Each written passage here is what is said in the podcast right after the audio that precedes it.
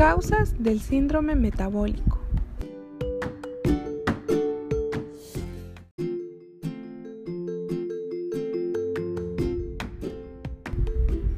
A pesar de que hoy en día aún no está bien establecida la causa íntima que desencadena el desarrollo del síndrome metabólico, no podemos olvidar que el principal pilar que se asienta es la resistencia a la insulina.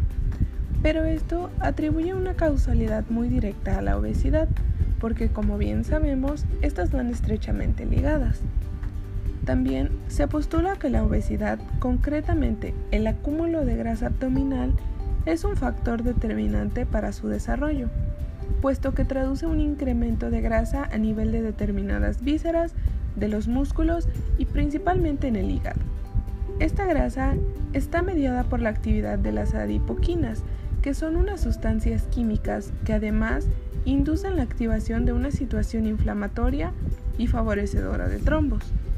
Este fenómeno desencadenará secundariamente el aumento de insulina, por ende tendremos un hiperinsulinismo, el cual es la resistencia a la acción de esta en los tejidos y una alteración de las propiedades que poseen los vasos sanguíneos para evitar la formación de placas, de ateroma y trombos.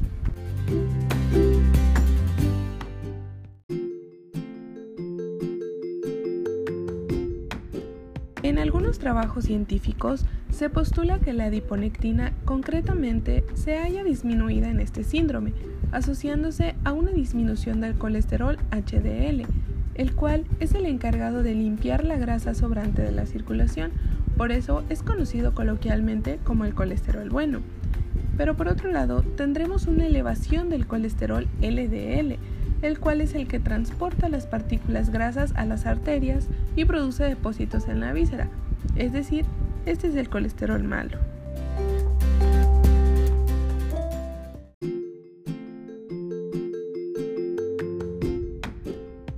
Toda esta cascada de acontecimientos se produce en las personas con una serie de factores de riesgo entre los cuales podemos reconocer tres principales.